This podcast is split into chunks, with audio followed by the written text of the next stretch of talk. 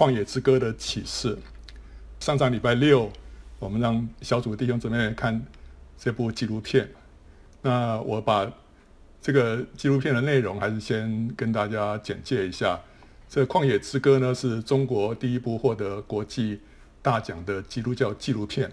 它记录一位山东老姊妹徐妈妈的故事。导演杨华宇是一位从来没有拍摄过电影的平面摄影师。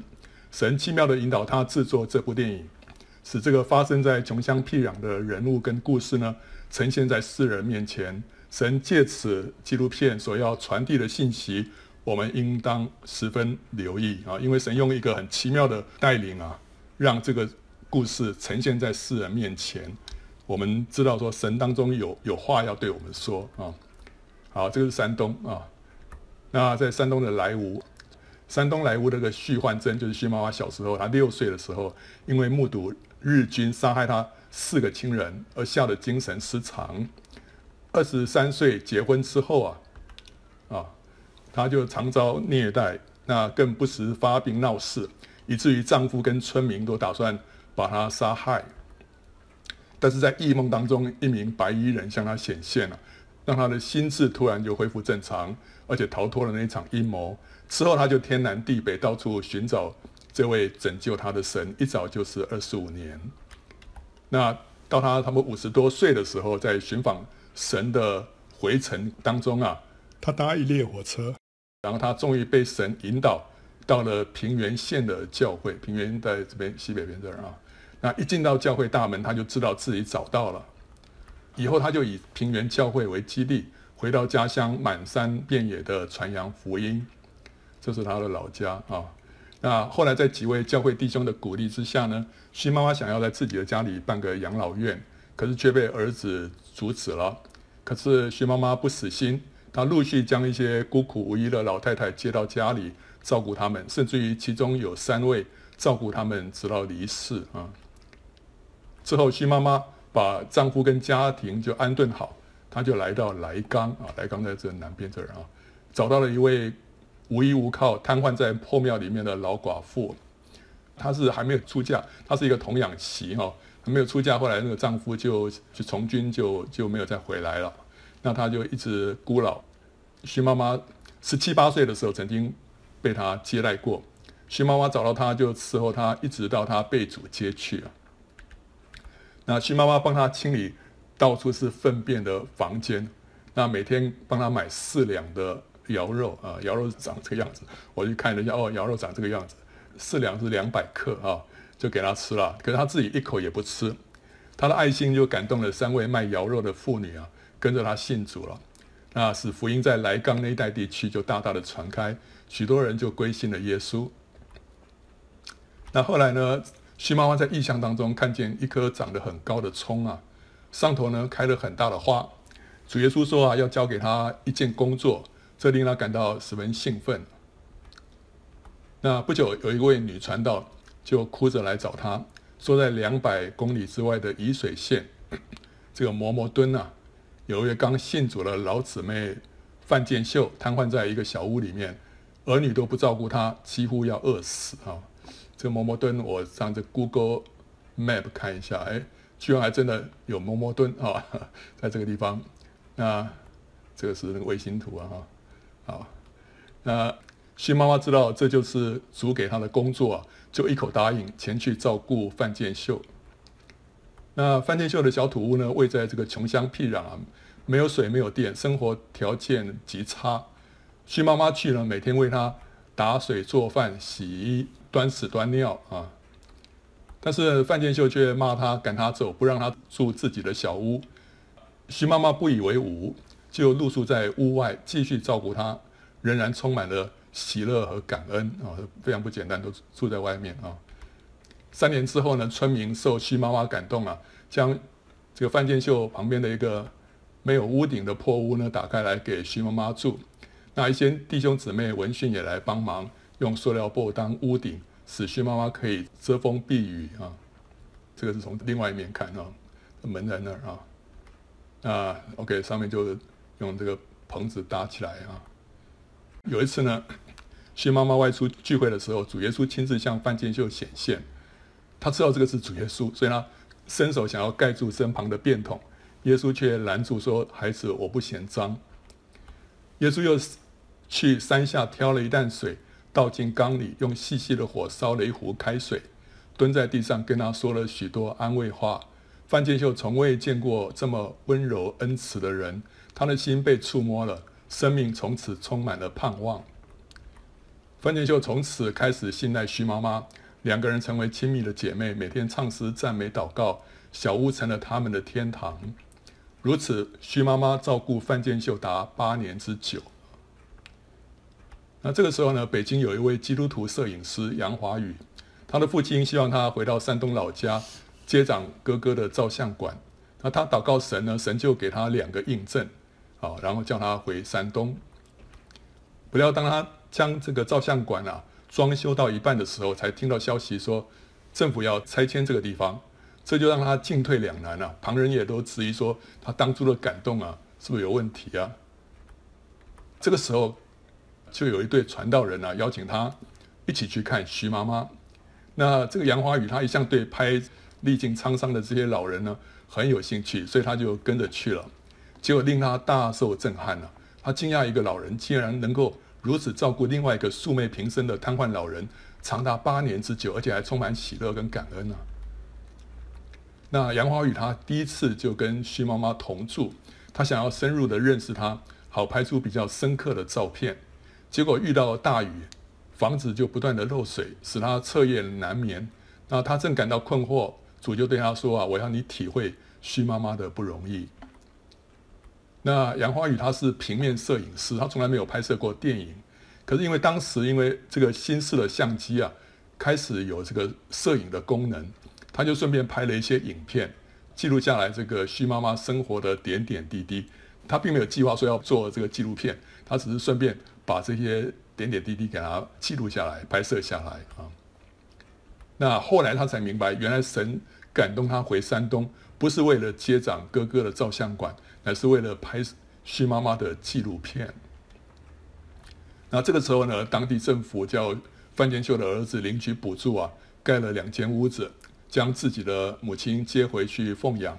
那两位老人呢，百般不愿意分离，但这个儿子呢，他很忌讳乡人呢批评他不孝，所以硬是把他们拆散，也不欢迎徐妈妈去。探望他的母亲，因为他一去啊，他妈妈就想要跟这个徐妈妈回摩摩敦。众人都认为说，哎呀，这个神现在让徐妈妈卸下了重担，叫范建秀的儿子自己照顾母亲啊，他可以得释放了。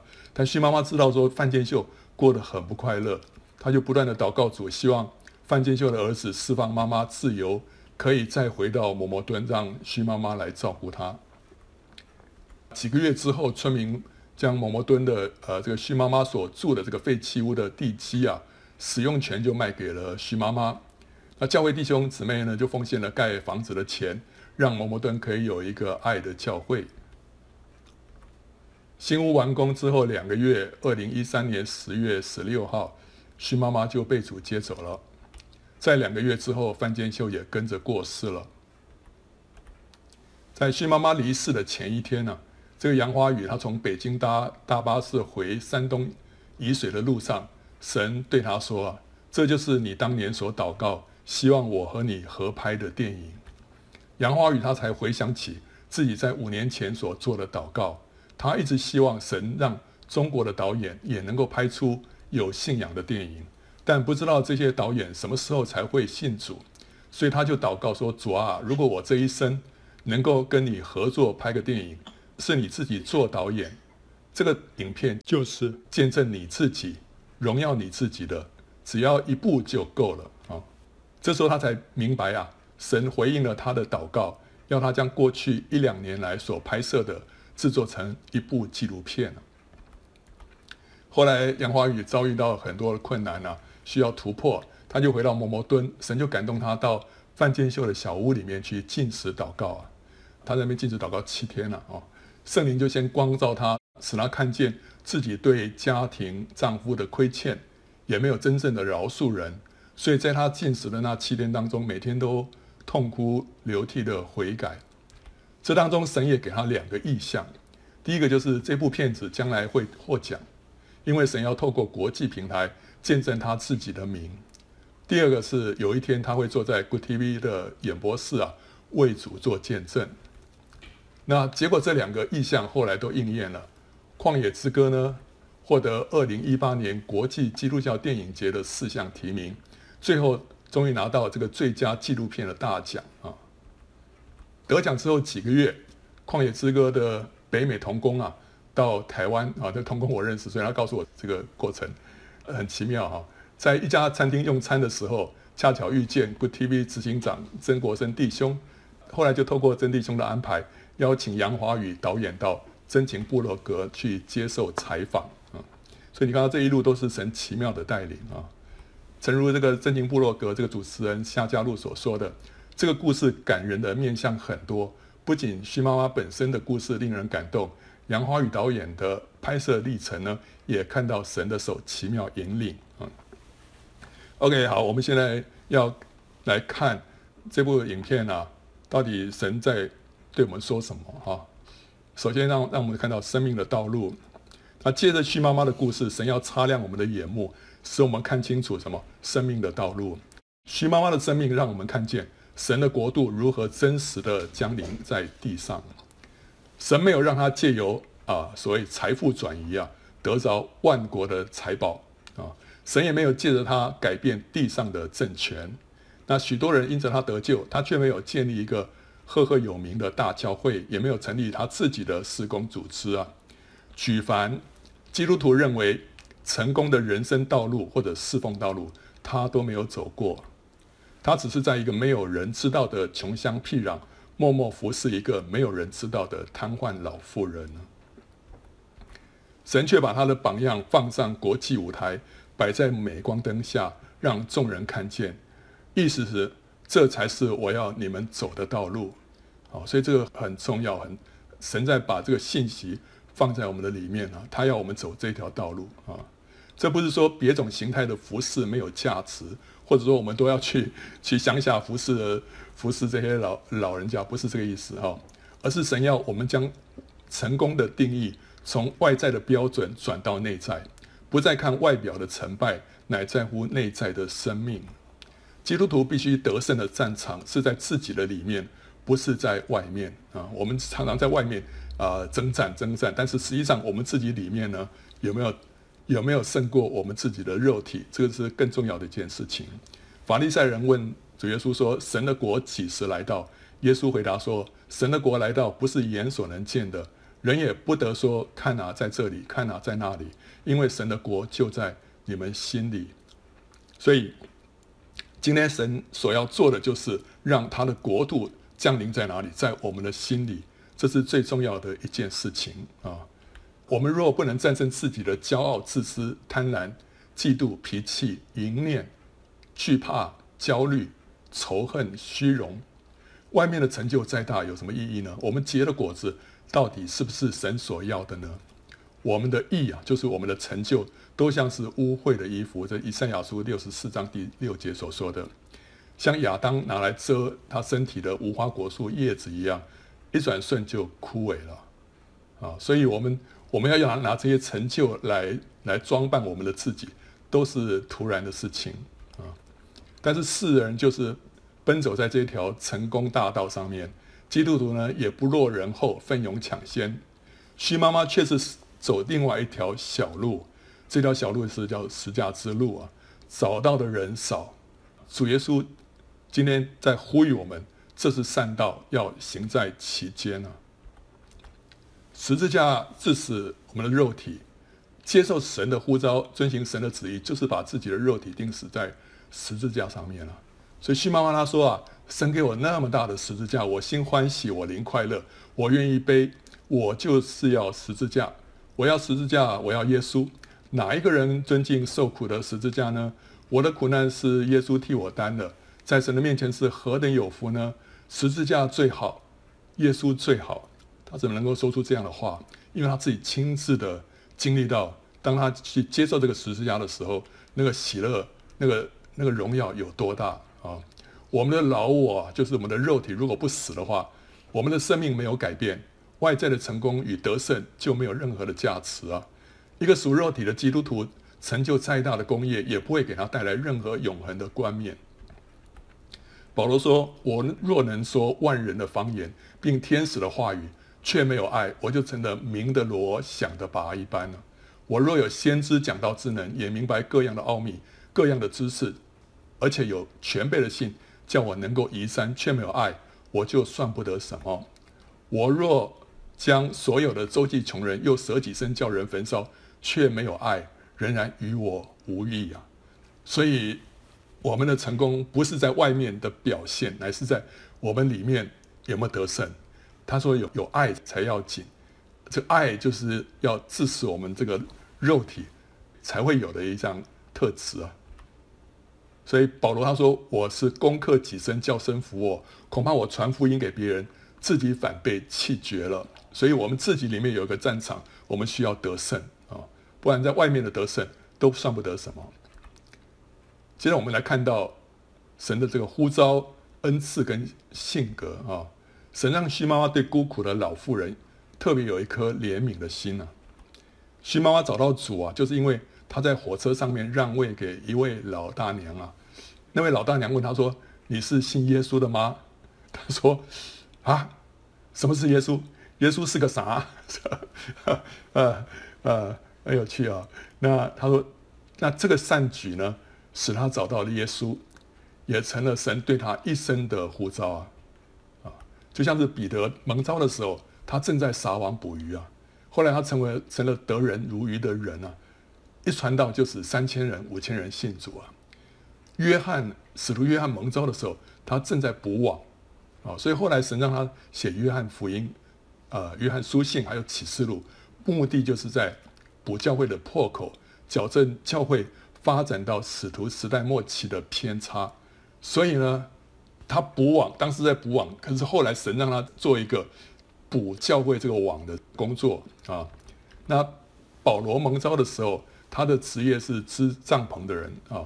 后来他借着有旅行传道跟撰写书信呢，成为一个什么建造教会的人。所以他们本来的工作跟后来神。呼召他们做的事情啊，好像有一些相关，对不对？哈，好，那我们看到须妈妈的事情，她的见证呢，也刚好反映这件事情。她蒙召的时候，她正在帮助一个老妇人，后来这就是神呼召她走的道路啊。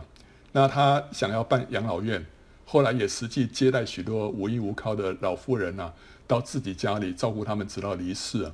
她又到来冈照顾。当年接待过他，如今却瘫痪在一间破庙里的老寡妇，也是照顾他到过世。那他的善举显然已经传扬开来，以至于来冈一带许多人呢，就因着他得救。而那位将范建秀的惨状啊，告诉他的女传道，必然也是因为慕名而来求助的。徐妈妈在照顾范建秀呢，她照顾范建秀八年如一日。那这当中呢，甚至于多次被。范建秀谩骂跟驱赶，她却坚持留下来，不肯撇下范建秀离开。这里头最大的原因是什么？就是因为他知道是耶稣派他来的，所以人的忤逆跟拒绝都不能动摇他的意志。他来不是要讨范建秀的喜欢，乃是要讨主的喜欢啊。后来范建秀的儿子不让徐妈妈见他的母亲，徐妈妈说：“神差遣我来的，你们要我走啊？我不走，我还在这里。”所以，为什么他可以不走啊？就是因为有这个呼召啊。他如果不是清楚这是神托付他的任务，早就可以打退堂鼓了。所以是神的呼召坚固了他。保罗在传道历程当中也历经无数的挫折、打击跟逼迫，但他坚持到底。这当中不断激励他继续往前的，就是神对他清楚的呼召。那时候，耶稣向他显现，他说：“你起来站着。”我特意向你显现，要派你做执事、做见证，将你所看见的事我和我将要指示你的事证明出来。我也要救你脱离百姓和外邦人的手。我差你到他们那里去，要叫他们的眼睛得开，从黑暗归向光明，从撒旦权下归向神。又因信我得蒙赦罪，和一切成圣的人同得基业。亚基霸王啊，我故此没有。违背那从天上来的意象，所以这个是这个意象一直抓住保罗，是神给他的这个托付啊，一直鼓励他往前去啊。所以，所以我们我们服侍神，我们跟随神。如果是你清楚那是神给你的呼召，你就可以放胆往前。那些挫折，那些人的拒绝啊，都不会影响你继续往前去的。从徐妈妈对孤寡老人的怜悯跟热心啊，也可以看出神给他的恩赐是什么？是怜悯人的恩赐。什么是怜悯人的恩赐？具有怜悯人恩赐的人，就会对那些在忍受生理、生理情绪痛苦的人士啊，包括基督徒和非基督徒，能够感同身受，表达同情，并且把同情化为甘心的善行啊，彰显基督的爱，疏解对方的痛苦。这些人经常探访和协助有需要的人，看到那些比他们更不幸的人，他们很难不伸援手。他们以助人为乐，在探访医院、养老院、监狱、帮助街友的事工中表现优异。所以，罗马书第十二章第八节就说：“这个怜悯人的呢，就当甘心啊，就当甘心啊。”所以神指派工作给须妈妈啊，就是神给了给他这个呼召了。也给他完成工作的能力，就是给他恩赐了。当他忠于呼召、善用恩赐的时候，就经历神丰富的同在，使他即使在最艰困的环境当中，心中也是充满喜乐。他喜乐地说：“在神面前何等有福呢？十字架最好，耶稣最好。在那里的工作是耶稣指示我的，这个工作是甜蜜又香，何等好呢？”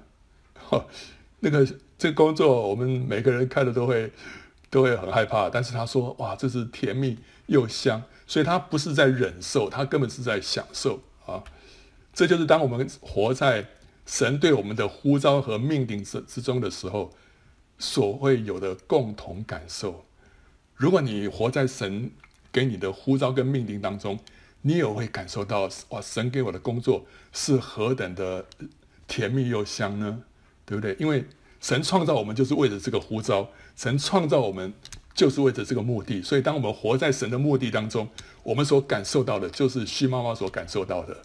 神的工作是甜蜜又香，何等好呢？嗯，徐妈妈除了有神的呼召跟恩赐之外呢，她还有一项人格特质，就是坚毅啊，这是她天然的一个特质。她可以为着寻找她的救命恩人，天南地北的寻访了二十五年。仍然不放弃啊！吉米问我说：“为什么神等到二十五年之后才让他向他显现？为什么要等这么久啊？”我想这里面有一些原因。神为什么让他寻找了那么多年呢？也许是因为早年教会受压迫，圣徒隐藏，所以没有条件让须妈妈找到合适的教会。但神保守了他那颗寻求真理的心，没有冷却，直到时候满足，国内改革开放，神就让他寻见。须妈妈应该是在八十年代信主的，你算算那个时间啊，应该是八十年代，那时候改革开放开始了。当他千辛万苦的找到神之后，他就分外觉得宝贵啊。当人拒绝福音，他也特别感到难过，为人哀哭。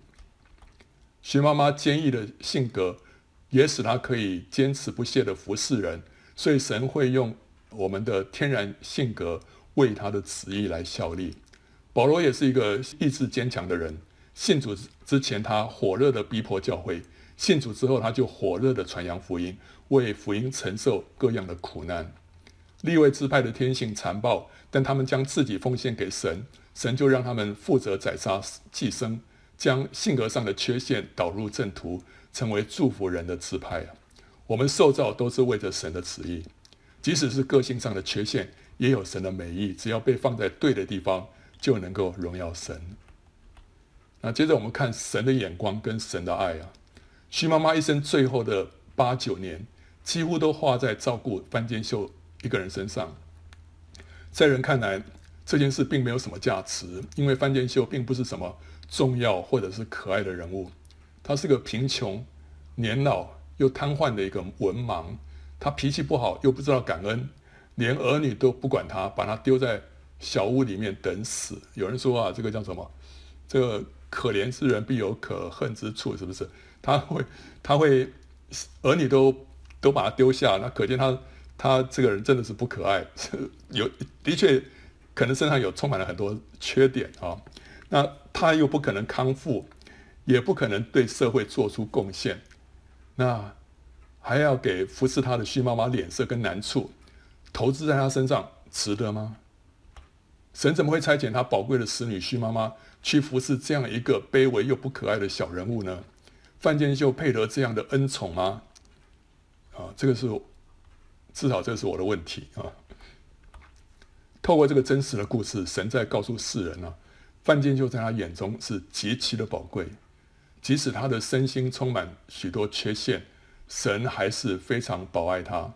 他在神的眼中的价值啊，远超过我们的想象。在他身上，神让我们看见什么叫做压伤的芦苇，它不折断；江残的灯火，它不吹灭。主自己甚至于亲自向范建秀显现。他不嫌他脏臭，还为他打水烧水，蹲下来跟他说许多安慰的话。主的这些作为，让藐视范建秀的我们啊，我主要是讲我了啊，大大的惊讶和羞惭啊。我们惊讶自己和主的观念差距竟然那么大，主竟然站在范建秀那边，令我们的论断成为自己的羞辱。如果主的这番作为让我们惊讶的话，将来我们到了天上，肯定还会有更多让我们跌破眼镜的事情。与其到了见主面的那天，我们才发现许多我们所轻看的人，竟然排在我们的前面，不如我们今天就先蒙光照，看见自己的骄傲，使我们还有悔改的机会啊！主耶稣说：“你们要小心，不可轻看。”这小子里的一个，我告诉你们，他们的使者在天上常见我天父的面。所以，当我轻看这个范建秀的时候，主说我要小心啊，因为他的使者在天上常常见到天父的面呢。所以，每一个轻看弟兄的眼神或者心态，都会使我们在天上的位阶往下跌落一级啊。主耶稣说：“我是在告诉你们，这些事你们既坐在我这弟兄中一个最小的身上，就是坐在我身上了。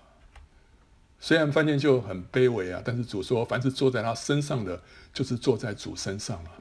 所以徐妈妈所做的一切，即使没有人知道，或者不被肯定，或者被认为是枉费啊，都是做在主身上，都有永恒的价值啊。我就是觉得说，嗯，他做在他身上好像很枉费啊。如果这个人，这个这个被服侍之后，他成为一个大有用的器皿，为主做工，那还有价值。可是坐在他身上有价值吗？哦，好像很枉费。但主说，因为是他是坐在主的身上，所以呢有永恒的价值啊。这跟范建秀配不配得完全无关。神要徐妈妈爱范建秀，这也和范建秀可不可爱完全无关。主耶稣说：“你们要彼此相爱。”像我爱你们一样，这就是我的命令。主爱我们是怎么样爱啊？不是因为我们可爱，主叫我们用这样的爱去爱弟兄啊。所以我们爱弟兄也不是因为弟兄可爱啊。他说：“你们要彼此相爱，像我爱你们一样啊。”主的爱我们的爱就是不是因为我们可爱啊，所以我们爱弟兄也不是因为弟兄可爱啊。爱那些可爱的不会使我们像神，唯有爱那些不可爱的。才会使我们像神，彰显神的自己。爱不是感觉，我们不必挤出爱的感觉，爱乃是出于意志。我决定要爱。如果你要等什么时候你有爱的感觉，你永远不可能去爱那些不可爱的人，因为你不会有那种感觉的，对不对？啊，所以那个爱的定义是什么？爱是呃，它有这些特质，爱是恒久忍耐。又有恩慈，爱是不嫉妒，爱是不自夸，不张狂，不做害羞的事，不求自己的益处，不轻易发怒，不计算人的恶，不喜欢不义，只喜欢真理。凡事包容，凡事相信，凡事盼望，凡事忍耐。爱是永不止息。这里头没有一样讲到感觉，都是都是一些基于你意志的决定啊。所以圣经里面的爱呢，从来不是。罗密欧与朱丽叶的爱不是浪漫之爱，乃是无条件的爱，不在乎对方如何，就是定义要爱他。在徐妈妈身上，我们看见这样的爱。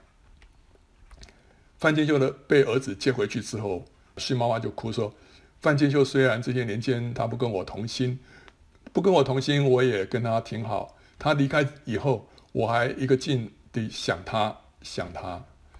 所以即使范建秀不和须妈妈同心，须妈妈还是爱他。主也将给他爱的力量，把爱的感觉给他，使他在分离之后呢，依然思念范建秀。所以，也许你刚开始爱。”你没有感觉，你就是用你的意志决定我要爱他啊！我凡事忍耐，我凡事宽容，我我凡事包容，我凡事相信。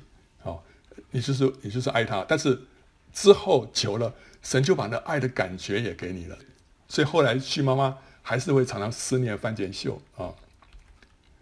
徐妈妈能够用神的眼光去看范建秀啊，在人看来，范建秀是一个不太可爱的无名小卒。但是在徐妈妈，她是在异象中看到，这就是那颗长得很高大的葱啊。所以须妈妈不仅照顾他，也教他圣经，教他唱诗，让这株被压伤的芦苇能够成为一棵高大的葱。他的爱不仅是恒久忍耐，也是凡事相信，凡事盼望。他对范建秀抱持信心和盼望，他相信神的美善终究会成型在范建秀的身上。那颗大葱终会开出美丽的花，所以爱使我们不看人的现状，乃看到他在神里面的潜力跟荣美。当以色列人在旷野向神发怨言，以至于被火蛇咬死许多人之后不久，神却透过术士巴兰发预言说：他未见雅各中有罪孽，也未见以色列中有奸恶。这很奇怪啊！以色列才刚刚犯罪啊，在刚刚。刚刚这个向神发怨言，神却说他没有看到以色列当中有奸恶、有罪孽啊。魔鬼是那个昼夜控告我们弟兄的，但神却把我们的弟兄放在羔羊的宝血之下，以至于弟兄洁白无瑕疵啊。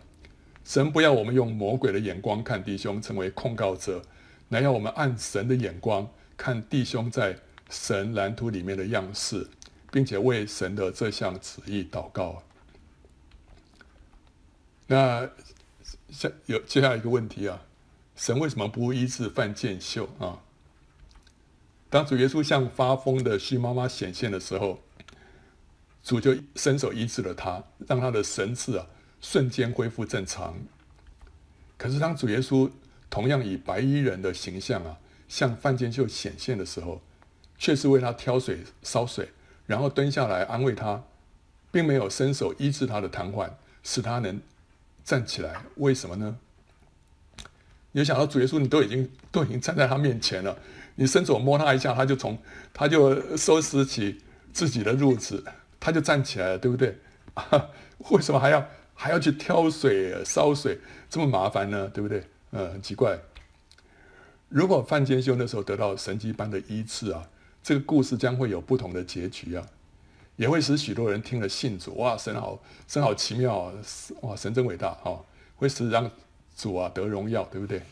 啊，须妈妈的任务也就圆满结束了，她就不需要在那边继续继续忍耐受苦了。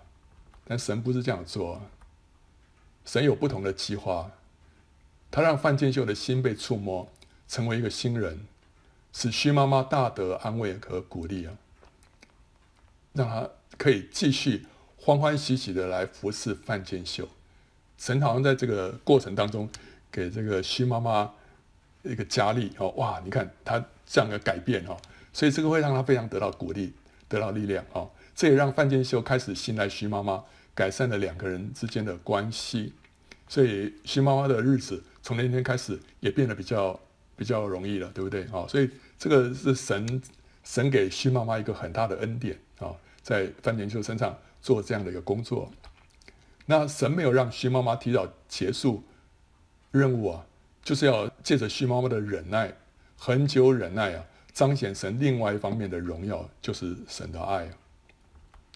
一个人可以成为彰显神能力的器皿，也可以成为彰显神大爱的器皿，后者比前者更加的尊贵，也更加的难得啊！神要得到一个彰显他能力的器皿。像参孙比较容易，他比较容易得着这样的人哦。他他只要把把恩膏把这个力量加给他，他就可以彰显哇！我一为人祷告，人病得医治啊、这个发发生很多神迹奇事，这个比较容易。但是他要得着一个爱的器皿就很困难，那要在他身身上不知道经过多久的这个历练啊，多久的这个制作才能够得到这样的一个器皿。那神要让须妈妈成为这样的一个器皿。他要让他得着这一顶更尊贵的冠冕，所以他没有出手去医治范建秀。另外一方面呢，神也许知道啊，就就范建秀这一面来说，范建秀在徐妈妈的陪伴跟照顾之下，他的灵性会比他得到奇妙的医治更好。许多人得到了神的医治，或者啊，神解决他生活的难处之后，就跑去走自己的道路，追求自己的抱负，把神撇在一边。生命没有改变，这我们看看太多了，对不对？好，所以范建秀有可能就是神医治他之后，哦，他就起来了，他就去过他自己的生活了，对不对？这是很可能的一个试探啊。所以为着范建秀的好处呢，主就没有医治他的瘫痪，这样他就会带着更加丰盛的生命进入神的国。这是出于神的智慧和爱，他都知道我们里面的。我们里面的动机，我们里面的软弱啊，我们这个人就是不可靠，对不对啊？所以神有时候就把一个一个软弱，把一个东西啊留在你身上。保罗连保罗这样的人，主主都知道说，他一旦啊啊没有任何限制的话，他会很骄傲，所以他在他身上留了一根刺啊，来保护他。主耶稣说啊，你缺一只手或是一只脚，进入永生，强如有两手两脚被丢在永火里。所以神把这个疾病留在范建秀的身上，啊，让他虽然只有一只手或一只脚，可以却可以进到永生里面啊。那主耶稣用细细的火为范建秀烧了一壶开水，这一方面呢，让我们看到主耶稣那个柔和安息、不急不躁的气质，对不对啊？另外一方面呢，他也在启示范建秀一个真理，这什么真理呢？用小火烧开水，要花更长的时间，对不对？才能够让水烧开啊！主在这里用一个鲜明的例子来表明说，神在范建秀身上做工呢，好像是用细细的火在烧开水，他要忍耐到底，才会看见成果。主耶稣为什么特别下山去挑水，然后呢，在他面前烧水？我那时候想说，嗯，主耶稣知道范建秀这时候。口渴需要喝水吗？也有可能呢，哈。但是我觉得他最主要的一件事情就是主现在要在他面前给他一个功课。你看到主耶稣在烧水，他是用什么？特别是用那细细的火在烧啊。那这个要烧要烧烧很久啊，对不对？我们很喜欢用大火一下把水烧开，那不就好吗？我就很很不耐烦在那边等那个水开，对不对？但神神就是借着这个例子啊，在教导范建秀，你要忍耐啊，要忍耐。这也是主没有立刻医治范建秀的原因，他要在范建秀身上得到一个果子，就是忍耐的果子。忍耐对我们来说不容易啊，在苦难当中要一直忍耐啊。但主耶稣就说：“我现在就在在烧烧那锅那锅水，是用小小的火，但是你需要等候，你才能够看到那个水烧开啊。神有在做工，但是要忍耐啊。所以这也鼓励我们祷告不可以灰心啊。”神正在用细细的火在烧水，我们如果坚定持续的祷告下去，终会看见神的荣耀。所以，我们为我们还没有信主的家人祷告，神在那边用细细的火在烧水啊。我们看的话，我们很巴望一下子就就有奇妙的事情发生。但是主借的这个故事啊，让我们看到我们要需要忍耐，等候着结实，像农夫啊忍耐的等候着庄稼成熟一样。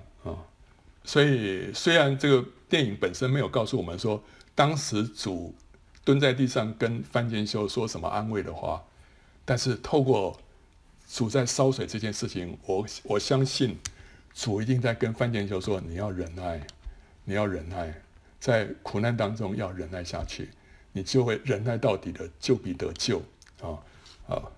我相信这是主在鼓励范建秀里面啊最大的一个。一个信息啊，一个功课啊。那我们看到这部片子叫做《旷野之歌》啊，神真的是让我们看见这个须妈妈在旷野向神发出歌颂啊。须妈妈借着回应神的呼召，忠心照顾范建秀，她就向神献上她的爱跟敬拜。她在旷野向神歌唱，没有人听见，神却一直侧耳而听。一方面他在向神歌唱，另外一方面他也借着他的侍奉，在向神发出歌颂。啊，在这旷野没有人知道的地方，这就像是这个渺无人迹的这个深山里面啊，各样的野花在春天绽放啊，它们开了又谢了，没有人知道，但它们是绽放给神欣赏，他们用生命向造他们的神发出歌颂啊，所以我们说，嗯，这些这些花也没人看见了，这样开了又谢了，不是突然吗？主说我看见了。这些都是为我来开放的啊，所以不在乎有没有人看见，他们是坐在神的面前啊。劳伦斯弟兄呢，为着爱的缘故，就是在地上拾起一根草来，他也觉得快乐。所以这些不为人知的举动，都是神儿女向神献上真挚的敬拜啊。所以在启示录里面，我们看到那十四万四千人呢，他怎么说？我又观看，见羔羊站在喜安山。同他又有十四万四千人，都有他的名和他父的名写在额上。我听见从天上有声音，像众水的声音和大雷的声音，并且我所听见的，好像弹琴的所弹的琴声。他们在宝座前，并在四活物和众长老前唱歌，仿佛是新歌。除了从地上买来的那十四万四千人以外，没有人能学这歌。为什么没有人能学啊？你你只要五线谱会，你看看那个歌谱，你也会学。不是这样子，因为这个歌是用他们的生命唱出来的。我们每一个人向着神都有诗歌，都都有都有诗歌，这个是别人学不来的。新妈妈在旷野里面向神所唱的那歌，我们没有一个人学得来。好，但是他就是那十四万四千人当中的一个啊，所以我们需要。需要向着神有这样的敬拜献上啊！重点绝对不是在人要看见，在旷野里面的歌没有人听见，没有人看见，但是神都知道啊。那我们再看到，呃，关于圣灵充满，我们可以体会得出来。你当你看这个片子的时候，不论是徐妈妈杨华宇，或者是河北教会的弟兄姊妹们。都是被圣灵充满的圣徒。神透过异象对徐妈妈和杨华宇说话，指示他们前面的道路。他们也都步步仰望神，听神的声音，跟随神，以至于能够成就这个荣耀的见证。河北教会弟兄姊妹的火热跟侍奉，也见证他们是被圣灵充满的一般人。信仰对他们绝非生活的点缀，乃是生命的动力。所以这部纪录片。是一般被圣灵充满的人蒙神的引导所完成的一个见证。如果我们我们没有被被圣灵充满，我们我们就没办法在神的旨意里面做出这样的一一番这个这个奇妙的见证。所以，我们一定需要被圣灵充满。我们现在即将要迎接末世的圣灵大浇灌了，愿我们都竭力追求得着。双倍的圣灵成为神的众长子啊！这在我上一上一篇里面有跟大家提到啊，讲到关于新冠疫苗跟双倍的圣灵啊，大家可以再看。结论是什么啊？徐妈妈是世上一个卑微的小人物，却是神国度里面的大将军。神使他在地上的脚中被拍摄跟公开，目的在颠覆我们的世界观，使我们知道什么是神所宝贵的，什么是神所轻看的。现在我们已经站在永世的门口，不论年老年轻、强壮软弱，我们的下一脚即将要踏入永恒。地上的一切荣华富贵、恩恩怨怨，如同过眼云烟，很快就要化为乌有。令人自豪的成就和名声，可能反而成为绊脚石，使人在勇士里面成为最卑下的。神要擦亮我们的眼睛，叫我们坚定不移地走在生命的道路上，就是。十字架的小路，叫我们打赢内在的战争，使神的国度真实降临在我们里面。诚如这个河北教会女传道在徐妈妈追思礼拜里面所祷告的，主啊，她今天不再走这土路啊，他已经走在黄金铺的街道上了。所以保罗说，我们这至暂至轻的苦楚，要为我们成就极重无比、永远的荣耀。这世界和其上的情欲都要过去，唯独遵行神旨意的是永远长存。所以，徐妈妈离开这个世界，她那时候是孑然一身，她没有没有累积什么财富，但是她今天在天上啊，他是富足的，对不对？啊，所以这个至善至轻的苦楚呢，是要为我们成就极重无比、永远的荣耀。嗯，OK，好，欢迎到圣经简报站观看各更多相关视频和下载 PowerPoint 档啊。